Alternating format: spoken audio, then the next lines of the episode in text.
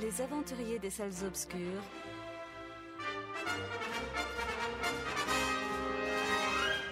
Le magazine cinéma produit par le quotidien du cinéma.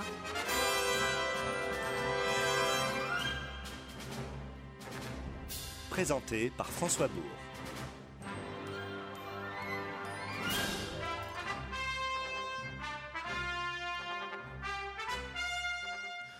Bonjour à toutes et à tous et bienvenue dans cette nouvelle édition des Aventuriers des Salles Obscures. Nous allons passer près d'une heure ensemble pour évoquer les productions ciné sorties en salle cette semaine. Parmi les films que nous allons sélectionner, que nous avons sélectionnés, il y a ceux qui, qui ont fait l'actualité du récent festival de Cannes, des longs métrages comme Gueule d'ange avec Marion Cotillard ou encore L'homme qui tua Don Quichotte. Nous prendrons également le temps d'évoquer le film d'animation pardon Moutafoukaz et nous reviendrons brièvement sur l'actualité du festival de Cannes avec le recul nécessaire puisque c'est maintenant terminé depuis plus d'une semaine. Et on parlera donc de Quête Blanchette, un programme varié qui procédera, qui précédera le focus de la semaine. Je veux bien sûr parler de Solo Star Wars Story. Après tout, c'est une tradition dans cette émission. Quand un Star Wars sort en salle, il prend une place non négligeable dans le programme. Il occupera donc la deuxième partie de cette édition.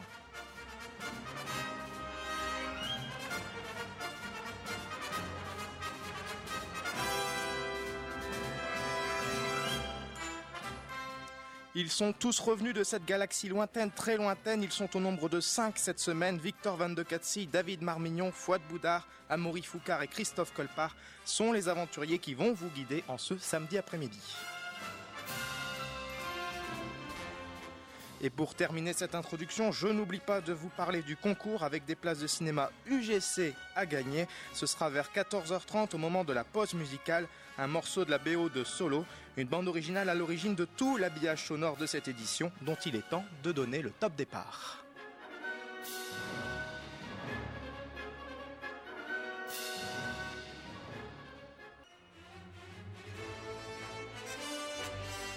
Les aventuriers des salles obscures.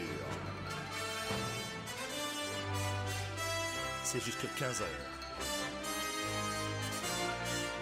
Et ça démarre maintenant. Et nous démarrons donc avec L'homme qui tua Don Quichotte, la réalisation de Terry Gilliam, avec notamment Adam Driver. Fouad, tu vas nous présenter un petit peu ce film et nous dire exactement ce, qu'il, ce que tu en penses. Est-ce que c'est un, alors un film qui a fait la, clôture du Festival de Cannes, si je ne m'abuse, et euh, est-ce qu'il faut donc aller voir ce film qui s'est fait attendre, hein, d'après ce que j'ai pu comprendre? 25 ans de gestation, 25 ans de, de, de, faux départ, deux tentatives avec John Hurt et Jean Rochefort euh, dans le rôle principal. C'est le projet de, c'est le projet de sa vie, quoi. Hein. Terry Gilliam, c'est vraiment, euh, euh c'est, c'est, il était né pour, euh, voilà, c'était son projet chéri. C'est de plus un personnage qui a infusé la quasi-totalité de sa filmographie. Hein. Donc c'est vraiment une figure qui, qui a vraiment influencé son imaginaire. Donc voilà que nous arrive ce film qui aurait dû rester dans la rubrique film jamais réalisé. En fait, alors je dis pas ça parce que j'ai pas aimé, c'est parce que c'est vraiment une anomalie. Euh, normalement, n'importe qui aurait abandonné. Or, Terry Gilliam n'a pas lâché l'affaire et il a, il est parvenu à sortir ce film et ça, rien que ça, j'applaudis la, la, démarche. Euh, sa filmographie n'a pas cessé d'être baignée par le conflit réalité et euh, Utopie, euh, eh bien, on peut dire qu'il a gagné, quoi, Terry Gilliam. Et c'est d'autant plus euh, émouvant qu'il est aujourd'hui hospitalisé. Il a, fait un AVC il y, a, peu de temps. Et c'est assez émouvant que tout de suite après ce Dream Project, eh ben, il, soit à, l'hôpital. Bref, pour en revenir au film, moi j'ai été assez ému. C'est pas son meilleur film, hein, on est d'accord. Enfin, je vous le dis tout de suite. C'est un poil long, c'est un peu bordélique, assez décousu. Mais euh, somme toute, euh, on y retrouve euh, sa verve. C'est une, espèce de, best-of, de compilation de, sa filmographie, œuvre testament, hein, comme on dit souvent. Et j'ai beaucoup pensé à à, à Brésil, puisque d'autant plus que le Jonathan Price dans le rôle principal euh, accentue cette filiation avec euh, avec Brésil. Euh, et, et j'ai pensé à Fisher King, à Sacré Graal, au Baron de Munchausen. Donc voilà, c'est c'est vraiment un, un, film assez émouvant, même s'il est un peu foutraque. Visuellement, il aurait gagné à être un peu plus soigné. Euh, même si on, y reconnaît la, patte euh, de, de. Euh, maintenant, voilà, ce que j'ai apprécié aussi dans ce film-là, c'est cette espèce de, de, de côté complètement méta et intégralement euh, mise en abîme quoi hein. c'est ça qui est, est, troublant. Donc c'est un film sur euh, un homme qui se fait des illusions et euh, réalisé par un homme qui s'est fait des illusions toute sa vie. Donc il y, a un côté assez vertigineux dans le côté méta qui ce qui ne déplaira pas à, Nicolas Charon. Et voilà j'ai été assez ému même si même si j'ai trouvé le film un peu long. Et euh, ce qui est assez troublant avec ce film, c'est que on a longtemps pensé qu'il ne se ferait jamais. On a longtemps pensé qu'il qu qu se ferait jamais, puisqu'il a donné lieu à Lost in la Mancha, le, documentaire euh, sur le tournage avorté euh, du temps où c'était Jean Rochefort et Johnny Depp. Donc, euh, je l'ai tellement idéalisé dans ma tête, ce film, et j'ai tellement fantasmé que forcément, il était condamné à, me décevoir d'une certaine manière, mais j'ai une, j'ai une bienveillance pour ce film malgré tout, ne serait-ce que parce qu'il a remporté son pari. Alors ce film qui entre aventure, fantastique et drame, Victor, tu l'as également vu, Amaury aussi. Victor, je vais te laisser la parole et après Amaury conclura sur donc l'homme qui tua Don Quichotte, la réalisation de Terry Gilliam avec notamment Adam Driver. Victor. Oui, ben certains, certaines choses euh, feraient mieux de ne rester euh, que des rêves. Euh, puisque j'ai jamais vu quelque chose d'aussi ringard que, ce, que cet homme qui est tua Don Quichotte.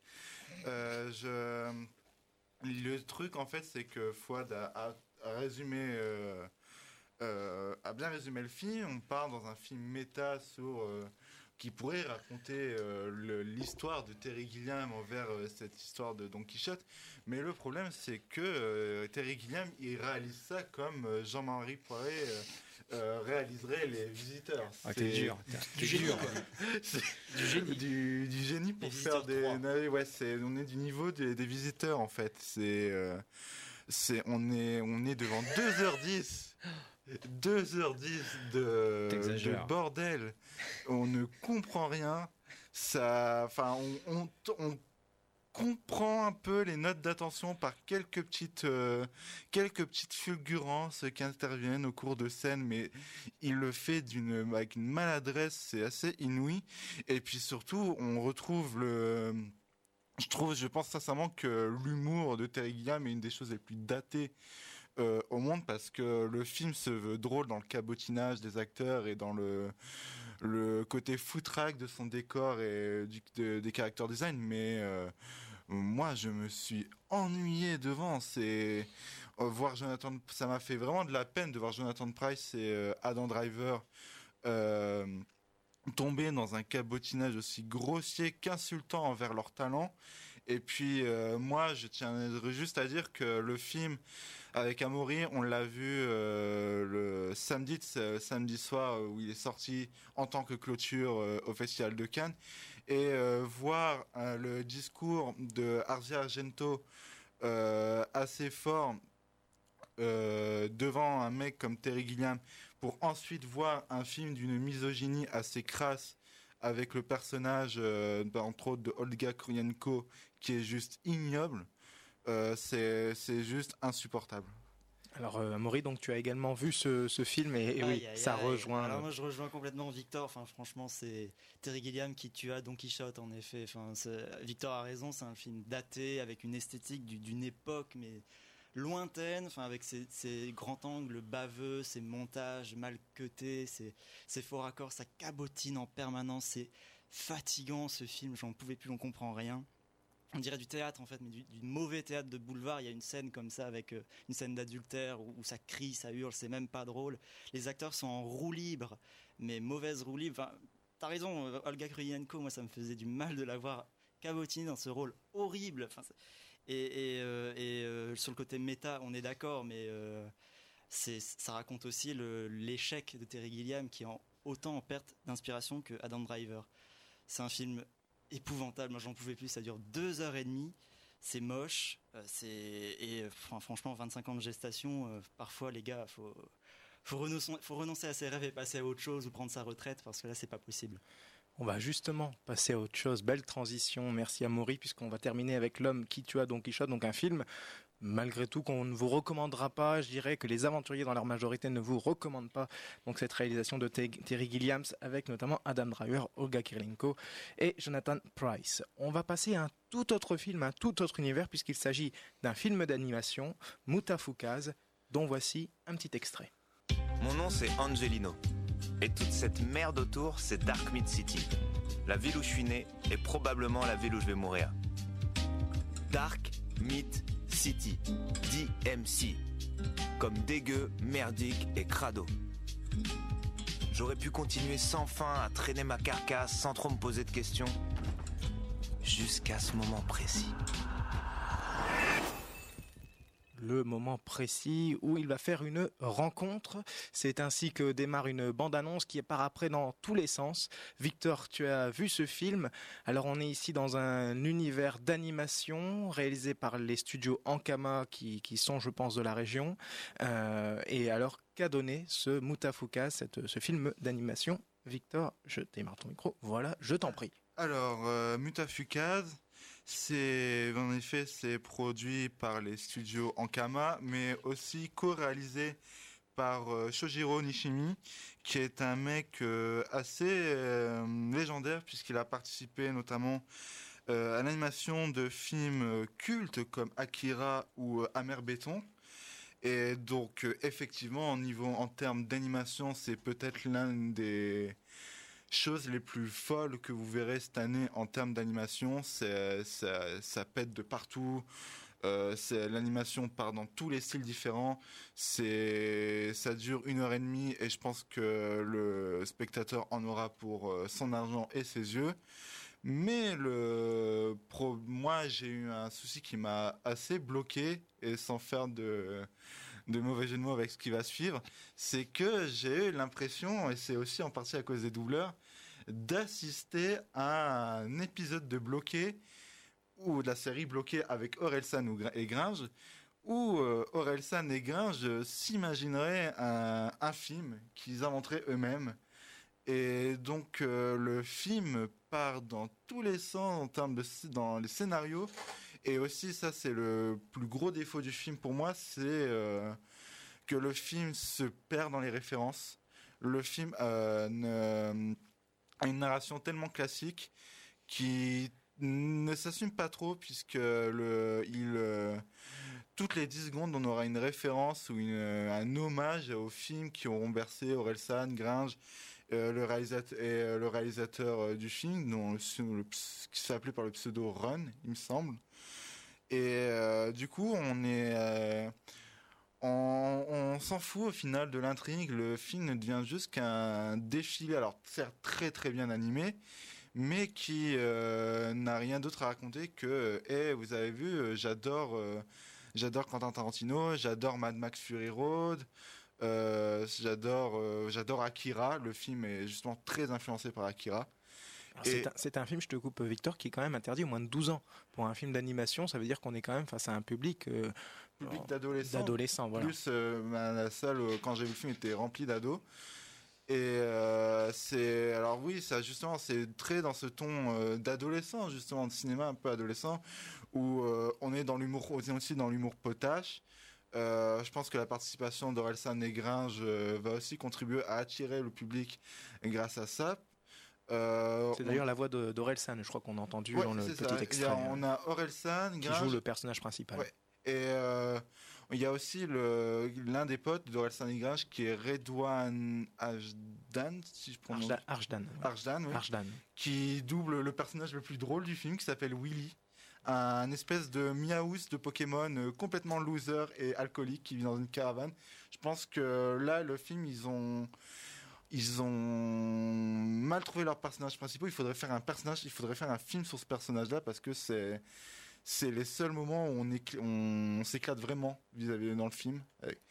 Et donc voilà, tout ce que j'aurais à dire sur ce film, c'est ça envoie visuellement. Je recommande. C'est un film qu'il faut quand même aller voir et soutenir, qui a ses défauts, mais qui n'est pas non plus, euh, n'est pas pour autant une catastrophe ou un ratage total. Qui s'adresse néanmoins à un public essentiellement euh, d'adolescents. D'adolescents ou de jeunes adultes. Euh, je pense que si c'est un peu notre Rick et Morty français, si je pourrais dire.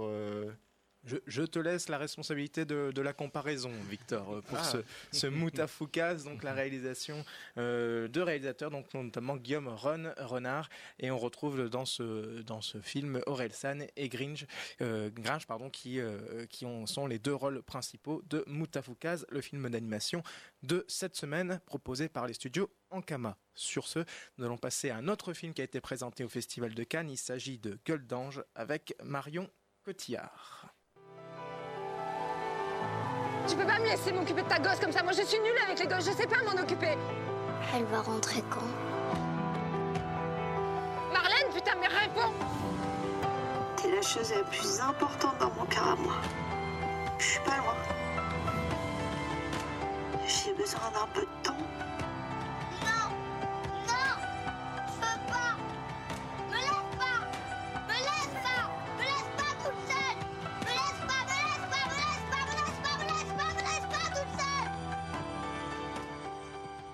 Voilà donc pour la, bande-annonce de euh, Goldange, donc euh, une première réalisation, il me semble, avec donc Marion Cotillard et puis une jeune actrice que tu vas nous présenter, Amaury, puisque tu as vu le film. Et alors, qu'en as-tu pensé? Euh, Je pense que les retours du Festival de Cannes ont été plutôt positifs sur ce film. En tout cas, on a beaucoup vu Marion Cotillard donner des différentes interviews lors du festival. Est-ce que la petite Goldange t'a séduit? C'est un film qui a ses défauts, mais c'est un film qui m'a séduit malgré tout. C'est donc je raconte un petit peu l'histoire. C'est c'est une relation mère-fille entre une, une cagole irresponsable qui est jouée par magnifiquement jouée par Marion Cotillard et une jeune fille euh, qui qui se sent euh, qui qui a vie, qui a vécu sans amour en fait, qui se sent pas aimée par sa mère et euh, qui qui souffre beaucoup du comportement totalement irresponsable de de sa maman. Et au cours du film, elle va se retrouver abandonnée euh, la mère va se retrouver euh, hors champ, enfin absente de, l'histoire pendant une immense partie du film. Et puis elle va se mettre à péter un câble et à trouver, euh, à, trouver chez un jeune garçon. elle va le considérer un peu comme un frère ou un père de substitution. Donc c'est très miséreux comme film. Enfin, faut, avoir le cœur bien accroché. Ça s'appelle Goldange, c'est tout rose, il y a des belles couleurs et tout, mais ça, cache quelque chose de euh, très douloureux en fait. Et, le film euh, nous sort quand même des, scènes assez euh, over the top sur le mélo et tout. Ça boit beaucoup. La fille on la voit boire du whisky et des choses comme ça. C'est très exagéré mais en même temps ça fonctionne. Enfin, moi, j'avoue avoir été ému à plusieurs moments. Il y a des scènes qui sont qui font vraiment mal à voir. Et moi, je salue surtout les performances des acteurs le, trio euh, Alban Lenoir qui joue ce, père de substitution, Marion Cotillard qui est fidèle à elle-même, elle, elle, peut absolument tout jouer en fait cette actrice. On croit absolument toutes ses répliques, elle est elle est, elle est assez terrassante de justesse euh, quand, quand elle surjoue même. Enfin, il y a une scène où elle, chante comme une casserole et c'est absolument. elle, chante elle chante. du Lio. Ah, ah, oui, c'est vrai, c'est ça. Voilà, et elle est absolument terrassante cette, cette scène et, euh, et, même la petite, je sais plus son nom, mais elle se déroule très très bien. Oui, alors voilà pour cette première réalisation donc de Vanessa Philo. Victor, on va on va t'entendre. David, tu restes avec nous. Hein. surtout, tu tu meurs pas avant la fin de l'émission. Et puis euh, puisqu'il y a Solo qui va arriver dans quelques quelques minutes, hein, je le rappelle. Mais Victor, on va donc t'entendre sur euh, sur cette réalisation de Vanessa Philo où on retrouve Marion Cotillard qui a déclaré en interview qu'elle avait euh, décidé d'arrêter de faire des films pendant un petit moment et elle s'est laissée convaincre spécialement pour pour ce film, pour ce scénario, sans véritablement connaître la réalisatrice. Et c'est pour ça qu'elle est partie dans cette aventure apparemment ça lui a plutôt bien réussi. Alors, euh, je pense que je vais, euh, je vais rejoindre Amaury sur euh, ce qu'il a dit sur Gueule d'Ange. c'est un premier film très touchant, mais qui est trop fragilisé par des défauts qui se voient assez à l'écran. Donc c'est-à-dire que avec une histoire comme Gueule d'Ange, qui moi personnellement m'a rappelé un film, l'un des temps forts de l'année dernière au cinéma, qui était The Florida Project de Sean Baker, où on parle aussi d'une gamine qui est euh, qui est éduquée par une maman euh, irresponsable. Et en fait, on prend ce film, on enlève la bonne humeur, on enlève les belles couleurs, et euh, on obtient un film qui part complètement vers le misérabilisme et euh, un misérabilisme qui est trop exposé à l'écran, mais vraiment trop. C'est-à-dire que le film est un peu en pilotage automatique du venez, on va on va mettre la misère à la gamine pendant 1h, 1h50 de film. Et c'est-à-dire qu'on va la voir abandonnée, on va la voir euh, boire, picoler beaucoup. On va la voir, on va la voir euh, donner à boire à ses peluches aussi. Oui. Et on va la voir se faire maltraiter euh, par ses camarades de classe de manière atroce. Il y a des moments où on pense qu'elle essaye de se suicider aussi. Oui, ça va très très ça. loin. Ah, bon petit film. ça mais euh, tout ça. Mais au-delà de ça, oui, le film est très bien réalisé. Oui, voilà, c'est ça que j'ai oublié de dire, c'est que la réalisation est vraiment de très très bonne facture. Il, a un chef, elle a un chef op absolument génial. Il y a beaucoup de gros plans dans le film, très esthétisé. que ce soit réalisé par Keshi. Où elle, où elle capte. Euh, C'est euh, c'est très touchant. le film arrive quand même à être touchant. Euh, c'est euh, Marion Cotillard, elle est juste. Je, je, pense que le cinéma français n'existe que pour voir une scène où Marion Cotillard regarde avec passion Les Princes de l'amour de manière en étant à fond dessus, c'est à mourir de rire en même temps poignant. Et ouais, c'est ouais, c'est ça, c'est un peu un premier film efficace qui est peut-être trop fragilisé par ses défauts, mais qui mérite quand même l'attention euh, envers cette réalisatrice assez prometteuse. Voilà, vous l'aurez compris. Donc Goldange a séduit les deux aventuriers qui ont vu ce, film. On va citer, on va tenter de citer la, jeune actrice qui joue la, jeune fille. Alors c'est Hélène, si, parce que c'est avec un Y, donc je vais dire quand même avec un, petit accent. Hélène Exohete, euh, si je prononce bien, en tout cas, c'est une jeune actrice. Non, qui est bien pour les noms. Il faut que tu essayes de prononcer le, le nom là du réalisateur De l'actrice. De l'actrice La, jeune actrice. La jeune actrice. Tu, tu te renseignes une fois. tu, tu te renseignes une fois avant la fin de l'émission, tu auras pour mission de, de prononcer ah. son, son nom. Voilà, excusez-le, hein, surtout on l'a réveillé, mais il, se prépare pour solo en fait, pour tout vous dire. Dans, le Guillaume, il y a Stellan Skarsgård. surtout, oui, oui, oui. L'acteur suédois, le papa de. Tu l'as fait à chaque émission celle-là. Mais on va, tu sais ce qu'on va faire? On va, on va rester sur le festival de Cannes, en faire un petit retour sur le festival de Cannes, ça te laissera le, ça te laissera le, temps de, de chercher pour ce, ce, petit tour donc sur le, le festival de Cannes. IMDB. il fait son marché. J'ai commandé des fleurs.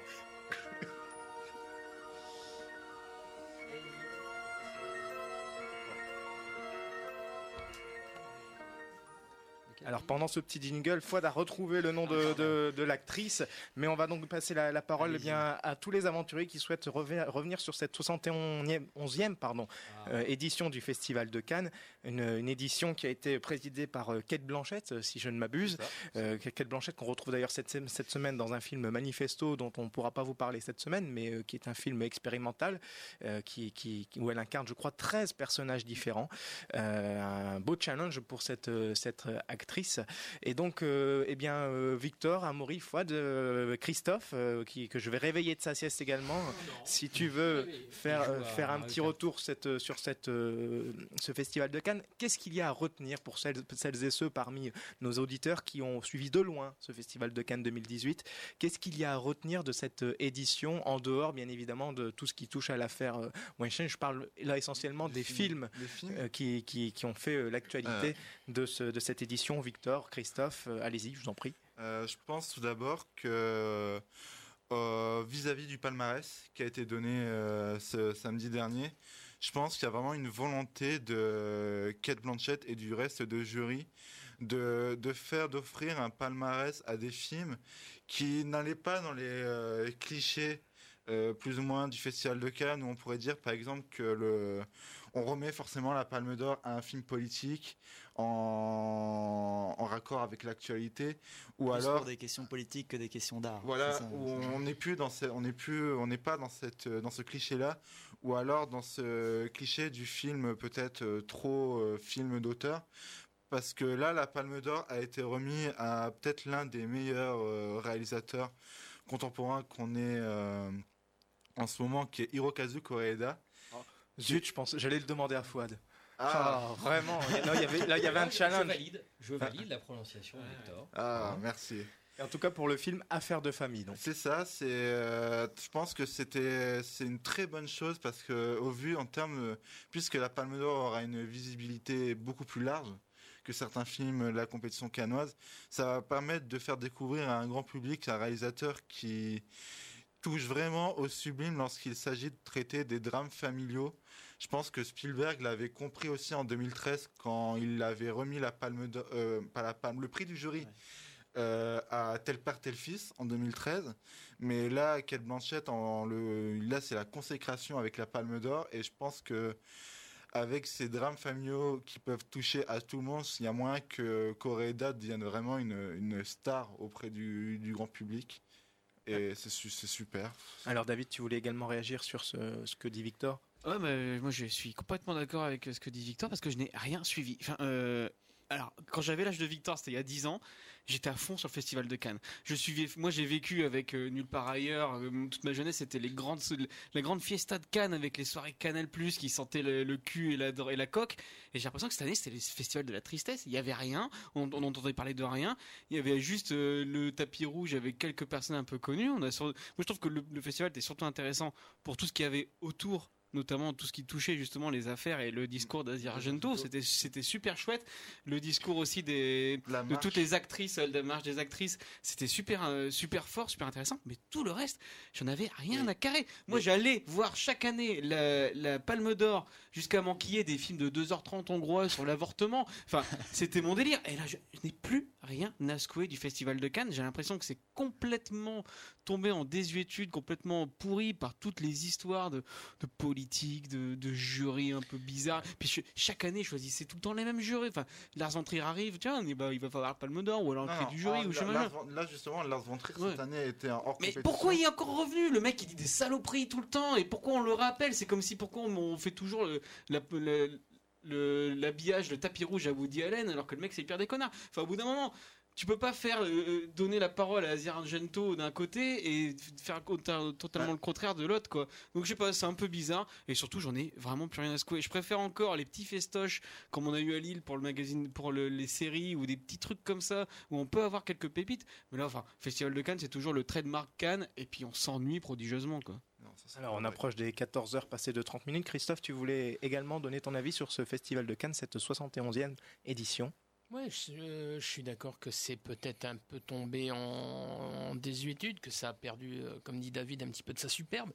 Par contre, moi, dans le palmarès, ce qui me fait plaisir quand même, c'est que le Grand Prix a été attribué à Spike Lee pour euh, Black, euh, The Black Man. Ouais, mais c'est pareil, c'est pas un Spike Lee génial, tu vois. C'est un retour de Spike Lee. On n'a pas vu le film, mais bon, il, c'était beaucoup plus percutant il y a 20 ans, quoi. Oui, mais quand tu, quand tu vois quand même euh, la bande-annonce et le résumé du prochain Spike Lee, ça, c'est vrai que c'est complètement C'est toujours les mêmes, c'est ça qui m'ennuie à force. C'est, quand même, c'est, pas les, c'est pas les mêmes. c'est, quand même un réalisateur de génie, c'est quand même un réalisateur qui, une, qui, a, qui a peut-être. Qui les, presque tous les Spike Lee peuvent se, se suivre. Il y a, il y a, pour moi, il n'y a qu'une il a qu'une, euh, il a qu'un, il a qu'un seul euh, univers, mais il, tous les films arrivent à, à, à, à s'entremêler les uns les autres, et tu as vraiment l'impression d'une continuité. Et je suis hyper impatient de voir Blankman. Euh, qui sort, qui sort quand, Christophe euh, Fin août, le 22 août. si je dis pas de, si, non c'est ça. S'il n'y a pas de changement, je pense. Hein, 20, ouais, c'est ça, le 22. 22 août. Un film qu'on parlera donc lors de peut-être des vacanciers des, des, salles obscures. Et puis après, moi, ce que j'ai hâte surtout de, de voir, c'est ce qui a été récompensé, euh, pas dans le palmarès, mais à la quinzaine des réalisateurs, c'est Climax de Gaspard Noé. même ça, il n'y a pas eu de scandale, tu vois. C'est pas du tout la même chose que pour Irréversible. J'ai l'impression que c'est mou, quoi. On s'ennuie. Justement, il n'y a pas. Je trouve qu'il y a. Enfin, pour euh, pas se rejoindre ça. C'est pas, il y a pas. moi justement, je trouve que c'est une bonne chose de pas avoir mis des films comme ceux de Lars von Trier ou de Gaspard Noé en compétition ou les mettre à des peut-être à des cercles, euh, à des sélections plus réduites en images. Quinzaine des réalisateurs. Quinzaine des réalisateurs ou même en compétition parce que justement, on attend ces films. Par exemple, si ces films auraient été en compétition, on les, on les aurait attendus pour être les films de la compétition en qui ferait scandale ou qui serait subversif. Mais maintenant, enfin moi je me pose la question, d'où est-ce que c'est subversif maintenant de proposer des films de Gaspard Noé ou de Lars von Trier? Parce qu'on sait éperdument ce qu'on va avoir en Ouais, c'est retour. toujours la même chose. Alors que les- tu vois les autres films qui sont en compétition cette année, on a des propositions de cinéma, je pense, au vu des critiques et au vu des premières images qui nous étaient montrées, euh, qui ont l'air beaucoup plus percutantes, beaucoup plus euh, radicales et beaucoup plus intéressantes que c'est que des nouvelles têtes. Je pense que en- honnêtement, si tu aurais regardé, si tu avais vu tous les autres films qu'il y avait en compétition, tu verrais qu'il y a, enfin c'est pas les mêmes. C'est Oui, Ouais, et je- puis, enfin, moi je trouve pas du tout que le, si- le, le festival soit désuet. hein. Il, a, il a voulu euh, Lescure et Frémaux, ils ont fait le grand ménage en fait. Tous les ans, on se plaignait qu'il y a toujours les habitués de Cannes, qui c'est toujours les mêmes et machin. Là, cette année, dans la compétition officielle, la principale, il y avait beaucoup de premiers, de deuxièmes films, de cinéastes assez jeunes, assez prometteurs. Et moi, je trouve que c'est pas plus mal de mettre la lumière sur ces cinéastes qu'on n'a pas assez euh, montré. euh, Ouais, mais en cas, justement, en de quoi ils ont parlé, officielle. ouais. D'accord, Et mais par moi, comme ailleurs, pas les, le truc- les- les sélections parallèles étaient aussi passionnantes. Elles faisaient très envie. Tu dis celle où il y avait le Noé, euh, et en- celle où il y avait Goldange, et c'est très intéressante. Il y avait aussi Romain Gavras qui avait sorti un film. Il y avait euh, le film en 3D que Euh, j'oublie, Big qui fait très envie aussi. le film et, ouais, plein d'autres films que j'oublie. Mais non, non, moi je trouve pas du tout que le- c'est un. Ah, mais justement, un comme j'ai suivi de loin, en fait, je pensais que people tout était dans la, dans, la, dans la sélection officielle, parce qu'on n'a pas du tout entendu parler des films de la sélection officielle finalement. On, en a un peu moins parlé, Ouais. c'est vrai. Peut-être une, une- une volonté aussi de, de ne pas mettre des films, comme le disait Victor, euh, trop en avant euh, dans une sélection officielle qui fait quasiment que hum, l'abattage médiatique en fait, hein, parce qu'on parle très peu dans, les, dans, les, dans la presse, euh, en dehors de la presse spécialisée bien sûr, mais des, des autres sélections, euh, la caméra d'or, le, voilà, tous ces... La tous caméra ces- d'or a l'air formidable d'ailleurs. Ça, Oui, un film qui Girl s'appelle Girl. euh, Lucas Dont, je Les, crois. les Voilà. retours sont absolument dithyrambiques. et Alors maintenant, on va, on va avoir le droit à hum, des sorties un peu, un peu éparpillées tout au long de, de- de- des, des mois qui, Le- qui suivent. Là, pour commencer, le 6 juin, on a l'un des prix du scénario, il me semble, ex aequo, qui est le nouveau film de Jafar Panahi.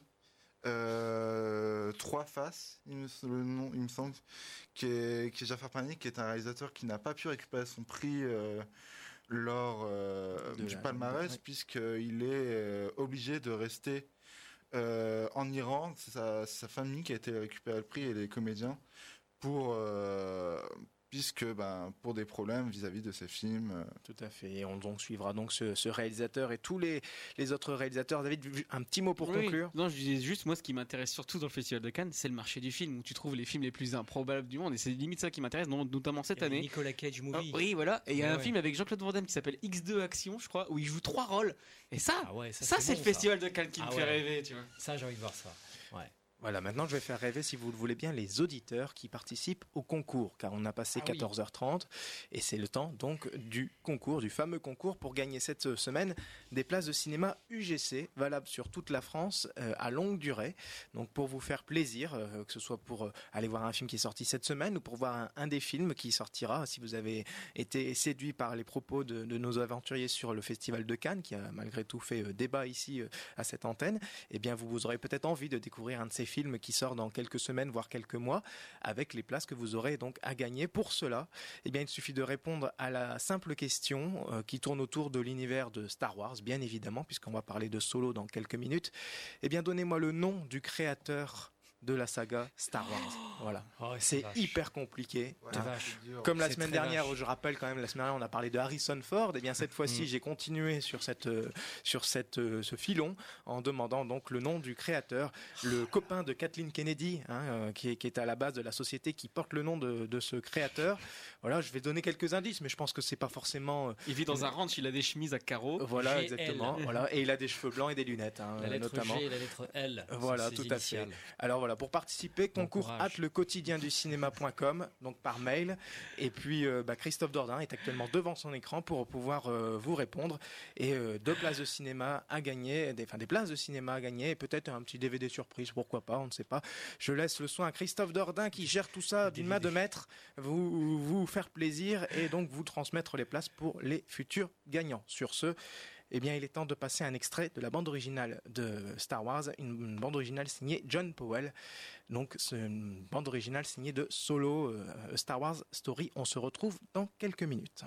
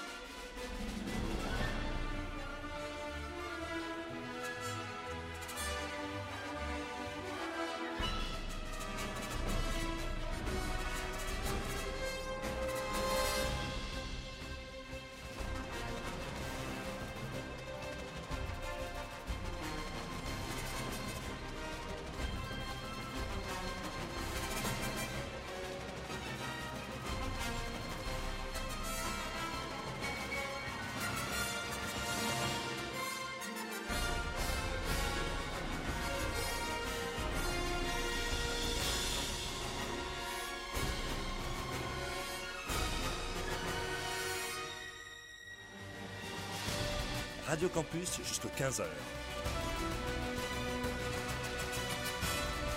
C'est les aventuriers des salles obscures.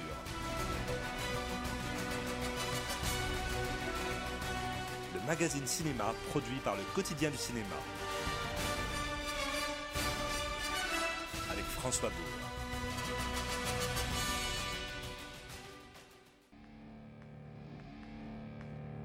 Je vis de petites combines dans la rue depuis l'âge de 10 ans.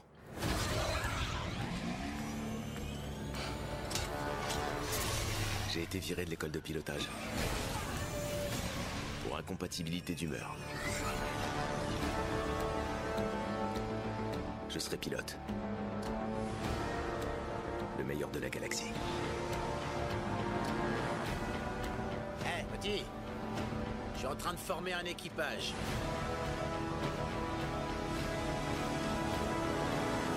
Ça vous intéresse? Ça veut dire oui.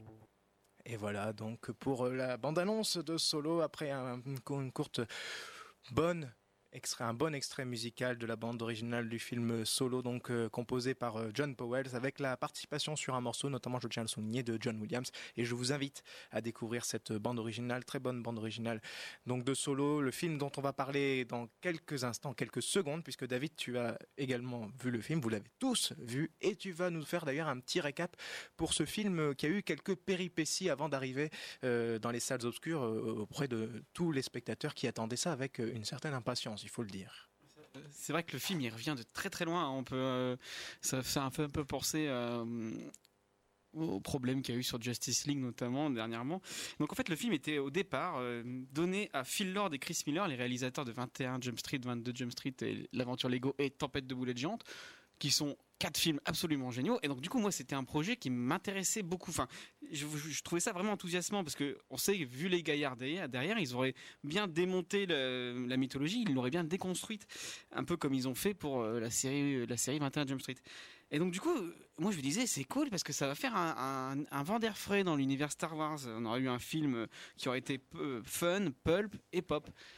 Et puis, bah, du coup, euh, ils ont tourné leur film et à bout de six mois de tournage, il y a Catherine Kennedy qui s'est dit Eh, pop, pop, qu'est-ce qui se passe? Là, vous me faites pas du tout ce qui, est ce qui était prévu à la base. Parce qu'en fait, Phil Lord et Chris Miller, ils aiment bien improviser avec leurs acteurs. Et donc du coup, au fur et à mesure, ils se sont, ils se sont déviés du, scénario écrit par euh, papa et fils euh, Casdan. Et donc du coup, euh, ça leur a pas plu tellement. Et donc du coup, ils se sont fait virer. Euh, à quoi, même pas un an, du tout, même pas six mois du- de la date de sortie. Pour différents artistiques. Ouais, pour différents artistiques. Quoi. En gros, euh, ils ont fait leur délire et puis ils se sont. Enfin, je sais pas. Quand t'embauches des mecs comme Phil Lord et Chris Miller, euh, les dégage pas parce qu'ils font du, du Phil Lord et du Chris Miller. C'est un peu bizarre. Mais donc du coup, voilà. euh, il- maintenant, Star Wars, il leur faut des produits préfabriqués, des, des espèces de, de- de- de films à la Marvel où rien ne dépasse, où t'es sûr de passer un bon moment, mais il n'y a pas non plus énormément d'originalité. On, a, on a appelé Ron Howard. Ron Howard à la rescousse, qui est hein, le bon papy Ron Howard, qui s'est retrouvé en solo. Oh oui. joli. Et là, bravo.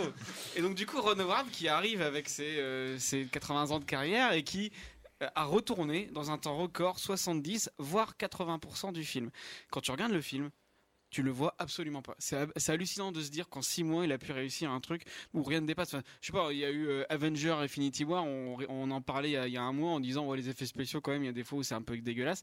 Et là pour le coup, rien ne pour le coup, il a fait exactement ce qu'on voulait de lui, rien ne dépasse. Et, euh, et donc du coup, voilà, qu'est-ce qui reste du film après tout ça? Euh, Moi, j'en attendais plus rien du tout parce que. Enfin voilà, Ron Howard, euh, c'est un, artisan quoi. Il fait toujours ce qu'on demande de lui. Ouais, ouais, voilà, mais ça, rien d'extraordinaire. Alors du coup, le film qui, qui ressort après tout ça, c'est un film de Ron Howard quoi. C'est un honnête artisan, c'est d'un grand classicisme. Mais ça respire l'amour du travail bien fait. Euh, au moins, le sauvetage est impressionnant, hein, parce que, enfin, je sais pas, on a vu Pacific Rim 2, on a vu euh, Justice League, c'est quand même des catastrophes beaucoup plus impressionnantes que, que ce solo qui marche très bien, alors que le film a été tourné en six mois, je le rappelle. Le film a rien de déshonorant, il est euh, même plaisant. Enfin voilà, moi j'ai envie de dire qu'on devrait arrêter de les appeler les euh, Star Wars Story, on devrait les appeler les Star Wars classiques, parce que pour le coup, on a l'impression de voir un film des années 80. Euh, l'impression, moi j'ai eu l'impression de voir un film emblème, tu sais, produit par Steven Spielberg. Tu sais que c'est pas le meilleur film du monde, mais au moins c'est super bien produit, tu passes un super bon moment devant. Et voilà, c'est moins épique, c'est moins entre guillemets important que le canon Star Wars et des épisodes qu'on a en ce moment. Mais voilà, c'est une récréation dans l'univers Star Wars. C'est un petit cadeau fait aux fans, parce que pour moi, le film, il s'adresse vraiment aux fans. Voilà. Euh, après, je vais quand même dire, parce que je sais que Fouad, il va le déglinguer après, donc je vais aller un petit peu plus loin dans le côté positif. Il y a un vrai bon souffle d'aventure. Production de design aux petits oignons. C'est sale, c'est crado, c'est vieilli. Les acteurs, on leur demande pas de bien jouer, on leur demande d'imiter. Et donc, du coup, ils imitent super bien. Et au final, euh, voilà, le film il vaut bien mieux que la pelletée de bouse qui s'est pris dans la presse, notamment avec le Festival de Cannes. Je n'ai pas compris pourquoi, parce que bah, en gros, quand tu regardes le film, tu vas voir un bon petit Star Wars. Alors d'accord, Star Wars c'est devenu euh, une série télé, Star Wars c'est devenu Marvel. Mais voilà, rien de déshonorant, très plaisant. J'emmènerai voir ça à mon gamin, et puis voilà, on passera un bon moment. C'est sûr que c'est pas euh, aussi tiré par les cheveux, aussi épique que la nouvelle trilogie, moins important, etc mais ça fait du bien aussi. Et donc du coup, je comprends. Je me disais, mais les gars, vous faites des Star Wars toutes les années, tous les ans en décembre. Pourquoi vous vous voulez absolument sortir celui-là en mai? Mais en fait, ouais, parce que en gros, c'est une trilogie qui va être un petit peu, euh, qui va bifurquer. C'est une récréation. C'est pas vraiment un Star Wars. Et puis voilà, c'est super cool. Alors après, de là, de, de là réfléchir à l'intérêt de savoir, euh, tiens, Han Solo, il s'appelle Solo parce que, il a eu CD parce que, comment il rencontre Chewbacca, comment il rencontre Lando. C'est vrai qu'on peut se dire, on s'en fout un peu, mais voilà, quand t'es fan, bah t'es content, tu profites. Faut arrêter de, de râler pour tout et pour. Enfin, voilà, coupe les infos, regarde Star Wars et profite. Alors, euh, Solo, ça, ça, aurait dû, s'appeler Sodo, hein, parce que c'est une énième sodomisation euh, du mythe Star Wars. Hein, euh. donc après Rogue One, on se prend Solo. Donc c'est un mythe qui se fait sodomiser encore une fois. alors que propose le film? Le film propose de raconter la, jeunesse de Han Solo, hein, donc le personnage emblématique de la trilogie originale, joué par Harrison pourquoi Ford. Pas, pourquoi pas Mais en fait, ça, le film le fait, mais en contradiction totale avec le personnage d'origine. Je veux dire, Solo, c'est un salopard, c'est un bâtard, c'est un enfoiré de première, Han Solo. Et là, il est tout gentil il est gentil. Ah, il est gentil. Hein, ah, voilà. en fait, il est, il est tout sympa à la On lui dit qu'il est gentil et eux, il lui répond derrière. Il fait Non, franchement, je suis pas si gentil que ça. Attends, mais il aide, il embrasse la cause, machin. Enfin, je veux dire, il, est, on, ne reconnaît pas le personnage. Donc, le personnage est en contradiction totale. Il trahit, il sodomise le personnage. Donc, en fait, c'est une trahison de la mythologie originale. Et puis, l'histoire n'a aucun intérêt. Il doit, il doit aller chercher du zizanium, là, du zouzounium ou je sais pas quoi. Il doit aller chercher des piles. Mais qu'est-ce qu'on en a à foutre? Euh, donc c'est une mission de merde qui n'a aucun intérêt. Il faut quand même reconnaître qu'elles sont meilleures que les Duracell. Et, puis, et puis attends, attends, euh, moi je vais faire des courses, je mets la musique de Star Wars derrière, ça devient épique. Mais alors en plus, c'est que c'est encore une fois un film qui va reconvoquer les vieux trucs, les vieilles machins. Alors on, te montre bien que tu es dans un Star Wars, hein, parce que hein, il y a un plan sur un droïde qui ressemble à R2D2, hein, sauf qu'il est rouge. Donc hop, Flash, t'inquiète pas, il y a un droïde, t'es bien dans Star Wars, fais attention. Ah tiens, on te ressort une scène comme comme la cantina. Ah, c'est un endroit où les gens ils boivent des verres et puis il y a un groupe qui chante une chanson bizarre. Enfin voilà, on te refort, on te ressort les mêmes figures, on te ressort même la, scène de l'Empire contre-attaque où le, Faucon Millennium est dans la bouche d'une créature. Il y a exactement la même scène, plus ou moins équivalente dans le film. On rejoue les vieilles scènes, on les refait avec les effets spéciaux d'aujourd'hui. Ça n'a strictement aucun intérêt. Et, euh, et en plus, y a le, en plus là, c'est génial parce que là, c'est le Faucon Millennium. Donc on te, c'est le, c'est le Faucon Millennium, le film. Donc on te ressort. En plus là, il est tout neuf. En plus, il sort du concessionnaire. Mais plus à la fin. Donc euh, il sort du concessionnaire. Donc tu auras encore plus de scènes où il va très vite, où il est en puissance boost. Ça n'a strictement aucun intérêt. Ça ne veut rien. Ça ne veut rien dire. Ça n'a pas de sens. Et il n'y a aucun personnage. Alors les personnages les plus sympas, les plus intéressants, comme l'espèce de. Non non, mais il y a le petit lémurien à quatre jambes là. Euh, Rio, il s'appelle. Le pote de Woody Harrelson, qui est vachement bien. C'est une créature qui a quatre jambes, quatre bras là, qui est super sympa et, et, claque euh, J'ai un Wookie qui est prêt à bondir. Hein, je te le dis tout de suite. Et euh, voilà, c'est de la merde. Moi, il faut qu'il nous. Moi, je veux savoir ce qui se passe sur les autres planètes. Qu'est-ce qui se passe sur les autres planètes? Montrez-moi des autres planètes, des autres peuples qui n'ont plus rien à voir avec tout ça là. C'est merde. Christophe. Je te laisse la parole à la défense après cette, euh, cette euh, j'ai même pas de mots. Non mais non, il a, il a pas tort dans le sens où. J'ai même pas de mots. Il va pas voir euh, solo aussi parce que tu sais que tu auras ça si, ça t'hérisse autant, euh, va pas le voir. C'est vraiment un truc pour les fans. ressortent Darth Maul à la fin. tu, vois, tu, vois ce que je veux dire? Je spoil, j'en ai rien à faire. Et, euh, il sort bien son double sabre pour bien que tu saches que c'est bien lui. Attention, enfin voilà, c'est n'importe Mais quoi. apparemment, c'est c'est canon ça. Alors dans Christophe, la série télé. Christophe, tu as donc euh, vu Solo Mhm. euh, et à l'inverse de fois, tu tu t'es laissé complètement séduire par ce Ouais. voilà, par ce Ouais, Solo, cette aventure de Star Wars. Comme dit David, je c'est, euh, moi je, je le même, je le trouve même peut-être plus honnête que les épisodes euh, de cette nouvelle trilogie. Je préfère beaucoup, euh, je préfère beaucoup les Star Wars Story, euh, en particulier Rogue One.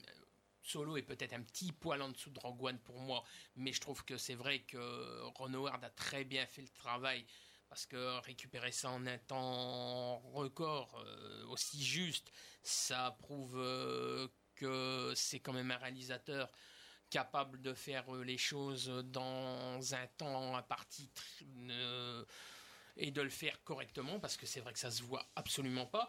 Moi j'aime beaucoup, moi j'aime franchement, je trouve le casting pas pas déshonorant. Donald Glover en Lando Cadrician, Oui, est je vraiment trouve, bien, euh, je trouve qu'il se débrouille très bien. euh, Alden Henrich, euh, voilà, il est bon. euh, on sait qu'il a travaillé, qu'il a, qu'il a rencontré euh, Harrison Ford et que euh, ils ont discuté du personnage. Ça se, ça Mais ils ont, et je crois qu'ils ont dû retravailler un petit peu son visage en CGI des fois. hein. Je pense que des fois, il y a des moments où il ressemble vraiment à Harrison Ford. Tu te dis, Sur quelques, Mhm. mais vraiment, il y a- justement, moi, ce que j'aime bien dans Solo, c'est qu'il y a très, peu, il y a très peu de CGI. C'est, c'est- on voit que c'est quand même beaucoup du travail à l'ancienne. Que c'est beaucoup, il y a quand même beaucoup plus de maquillage, de design. ou- ouais, ils ont eu le temps de, faire plein de, de- Voilà. de marionnettes pendant que le film était en hiatus. C'était euh, voilà, mais je trouve que c'est bien, c'est pas trop mal fait. Ce que je regrette un peu, c'est euh, bah, c'est justement l'équipage de de Woody Harrelson qui passe un petit peu à la trappe. C'est Ah ce, ouais, qui est un peu d'accord. de- ce qui est un peu dommage euh, Ouais, d'accord. parce que bon il y a, il y a dedans il y a quand même Tandy Newton et c'est dommage que le personnage soit un peu raccourci à, à- à une dizaine vingtaine de minutes à peine c'est un peu c'est un peu c'est un ça peu trouve, dommage tu vois, il était, Elle meurt elle, trop est- vite. elle était là plus longtemps dans le, dans le film Peut-être, d'origine, ça se peut-être, trouve. peut-être bien. Après, euh, moi, bon, euh, je- franchement, je trouve que c'est c'est vrai que ça a des allures de, c'est vrai que ça a des allures de western hein, euh, quand on regarde bien euh, Western, ce niveau, à ce niveau-là. Carton. Alors, Oh, on n'arrivera Ne pas. à dis les- pas n'importe quoi. On n'arrivera pas à les mettre d'accord, ces deux-là, c'est sûr. Victor, tu étais un petit peu plus mitigé sur ce film. De- Un petit, Ah, euh, il reste alors. 3-4 minutes pour, euh, pour conclure sur ce, sur ce film. vais- Victor Amaury, vous l'avez également vu. Brièvement, qu'a- qu'avez-vous pensé de, de Solo donc Moi, Moi, je il y avait manquait Marion Cotillard qui regarde les, les anges de la télé-réalité. Moi, je vais euh, me mettre entre, entre les deux camps, en fait. Ah, Parce- tu te mouilles pas. Hein. Ouais, ouais, ouais. Ah non, non, c'est pas ça. C'est que Ouais. déjà, qu'est-ce qu'on a encore à attendre d'une licence comme Star Wars aujourd'hui? Je pense qu'on a une, on a une trilogie euh, qui est de très bonne facture, qui est, euh, qui est de bonne base et tout. Il est déjà blasé, tu vois À peine 20 ans déjà blasé. Ouais. On peut tout avoir avec Star Wars, c'est ça qui est génial avec que- Star Wars. Et donc, et donc, laisse-moi finir s'il te plaît. Euh, avec un, alors avec un film comme Han Solo, moi aussi je partais euh, dans cet espoir de voir un film Star Wars réalisé par euh, Phil Lord et Chris Miller. Je me suis dit, ah bah tiens, ce serait rigolo de voir Han Solo et euh, Chewbacca euh, parler comme euh, Jonah Hill et Channing Tatum en faisant des blagues de prout pendant le film, pendant un Star Wars. Je me suis dit, Qu'est-ce ouais, que j'aurais donné pour voir ça tu Là, vois, c'est- là, on aurait eu quelque chose de peut-être plus frais, plus novateur. plus novateur. euh, Il faut, il faut que. justement, ces, ces deux mots-là que tu viens de prononcer, ils sont totalement ignorés des cadres qui euh, fabriquent ces films. Ils en auraient, ils veulent pas Non, mais- être, ils ne alors, veulent pas être alors, novateurs, attends. ils ne veulent pas être, Non, mais oui, euh, non, mais- ils en ont rien à foutre. Effectivement, et Ils veulent refaire le passé. Attends, mais C'est ça qu'ils veulent oui, faire. Mais, oui, mais Ça n'arrivera Impose- jamais. Impose-toi, Victor. impose-toi. Justement, mais moi, alors du coup, de- avec euh, le fait qu'on ait ce cher euh, Ron Howard euh, en réalisateur qui a dû récupérer le projet euh, à l'arrache, oui, ben, je partais assez défaitiste vis-à-vis euh, de Solo. Euh, j'y suis allé, ben, d'habitude les Star Wars, j'y vais dès le jour de la sortie. Là, j'ai préféré prendre mon temps, je, je m'en foutais complètement du projet. Et euh, au ça se ressent dans les salles, il y a personne. Oui, Enfin, dans les vraiment, salles, y a- dans les salles de ciné, il y a, personne. ouais, Moins d'enthousiasme que même Rogue One. Ouais. ouais. Et en fait, là, le, moi, quand j'ai vu le film, bah oui, j'attends plus rien d'un Star Wars. Je sais qu'on va retrouver les planètes, je sais qu'on va retrouver les sabres chiant, laser, c'est les pas relou. C'est très relou. Le film est tourné sur une plage, Hmm. dans des studios en carton. Et c'est tout. Non mais oui. Sérieux, mais- c'est digne d'un Star Wars, au-delà de ça, au-delà de ce euh, comment dire, ce côté préfabriqué absolument agaçant, ben on a quand même un petit film de braquage qui se regarde.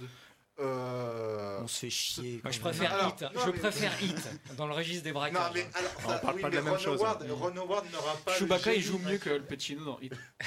Ron Howard, sûr, c'est bon. sûr que Ron Howard, c'est pas Michael Mann, mais. euh, Moi, j'ai- on- j'aime bien Ron Howard. J'aime beaucoup. Mais le, je, alors oui, c'est alors c'est clair que ça a énormément de défauts. Oui, ça joue sur le côté forçage, euh, genre ah tu t'appelles Solo, euh, tu es comme tu es tout seul, et bah je vais t'appeler Han Solo. Bravo. Ou euh, le, c'est clair que c'est très long par moment, on s'ennuie à certains moments, mais il y a quand même un petit plaisir à retrouver ces personnages. Alors c'est qui vont nous, ces acteurs qui vont nous faire la même chose que les personnages d'habitude, Donald Glover et Alden Rich vont euh, faire vont Troisième imiter- Reich. vont, vont imiter euh, les personnages qu'ils ont connus euh, enfants, mais ça, on va dire C'est de la merde. c'est Tu te fatigues pas, Victor. Tu te fatigues pour C'est oubliable, c'est oubliable, mais ce moment, ça cesse regarder. On Voilà. euh, On va quand même rappeler qu'il y a quand même deux aventuriers, David et Christophe, qui ont apprécié ce film. Bon, Oui, de toute façon, la, la baffe de- du crapaud n'étant pas la blanche colombe, hein, Christophe. Tout à fait. Ah non, mais écoutez, euh, je, Amaury- je- je ne vous crache pas dessus. Amaury, Je- on t'a pas je entendu, fais part de malheureusement. mon avis avec des Non, arguments va, solides. je te- non, mais- Je fais part de mon avis argumenté. Ah, Amaury, tout, on non, mais moi, je rejoins le côté obscur, évidemment. Moi, moi pour Ah. le coup, je suis très très fan de l'ère Disney de Star Wars. J'avais adoré les films de J.J. Abrams et Ryan Johnson. Les derniers Jedi, celui qui est sorti en hiver dernier, c'était quand même un film qui était vachement personnel du point de vue du style. Euh, Excusez-moi, mais Ron Howard, il n'a aucune idée de mise en scène. Enfin, c'est un film où tous les plans sont absolument monochromes. On a des plans tout bleus, des plans tout marrons, Le des plans tout gris. le photo début- est super La bien photo Ah chef. non, non, on a, épouvantable. attends, on a Il y, a la du, photo. il y a du brouillard dans tous les plans le pour chef-op, cacher, hein. de- Bah pour cacher Mais une non, absence de décor. Il n'y a aucune compris. idée de décor. Au et de- début, de c'est sombre parce qu'il est, triste, et après, plus il avance dans l'aventure, Oh, plus ça s'éclaire, évidemment. À la fin, il y a une plage toute c'est du Bergman. on se C'est du Bergman ce film. Mais non, mais un peu de respect pour Bergman, s'il te plaît. Ah, on va- c'est- un, film impersonnel, c'est un film franc, on se fait chier. De Ah, là, c'est la vraiment merde. cette histoire de pile là, de, de braquage où il fallait chercher Fin discussion. réacteur, j'ai rien compris, j'ai dormi. Ouais, t'as j'ai fait vu la- T'as C'est le premier Star Wars, je fais la sieste. T'as vu la mission J'ai rien compris. Il j'ai n'y a aucun compris. enjeu, on sait Mec, comment il ça doit va chercher terminer. Quand même un, dernier mot, si vous voulez bien, pour, euh, pour la défense, puisqu'on a beaucoup entendu de paroles contre, malgré, malgré tout, Bon, sur ce Childish film. Gambino est est très sexy. hein. Christophe, en, en 30 secondes, Ouais. quand même, c'est un film pour les fans de Star Wars qu'il faut, malgré tout, on- qu'on voit avec plaisir. Exactement, c'est tout à fait le cas. Par contre, j'ai un peu de... En plus, moi, ce que j'aime bien dedans, c'est que ben, Ron Howard a encore une fois mis quelques acteurs avec qui il a l'habitude de travailler, et entre autres son frère Clint Howard, euh, avec qui Mm. euh, il a mis quasiment dans tous ses films, et puis aussi Warwick Davis. Ah oui, Euh, Et euh, Paul Bettany, c'est lui qui a et, ramené Paul, euh, Paul ouais, Bettany. C'est lui qui a ramené Paul Bettany et je trouve, et je trouve Paul Bettany très bon dans son rôle. Par contre, il y a, il a pas de il y a rôle. une petite chose qui m'a déçu euh, vis-à-vis de la VF. Parce que dans la bande-annonce, euh, la voix française de Woody Harrelson, c'est Jérôme Powell, et du Big Brother n'a pas, ne l'a pas rappelé pour le doublage de l'intégralité du film, et c'est pas sa voix française habituelle, ce qui gêne un petit peu.